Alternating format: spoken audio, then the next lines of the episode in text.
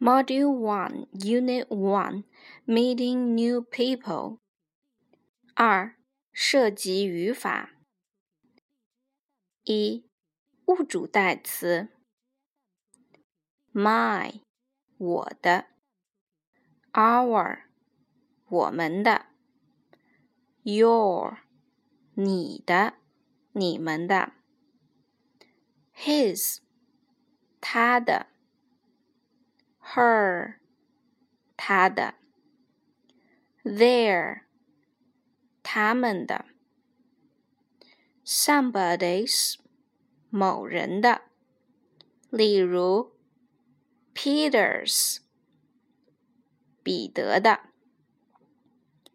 二，his 和 his 的区别。He's my brother.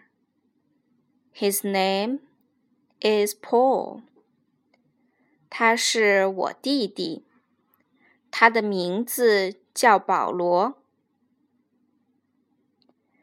She's my sister.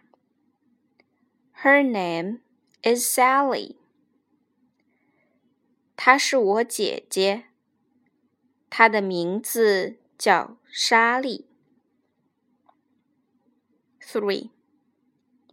Can well 等于 be good at doing 擅长做。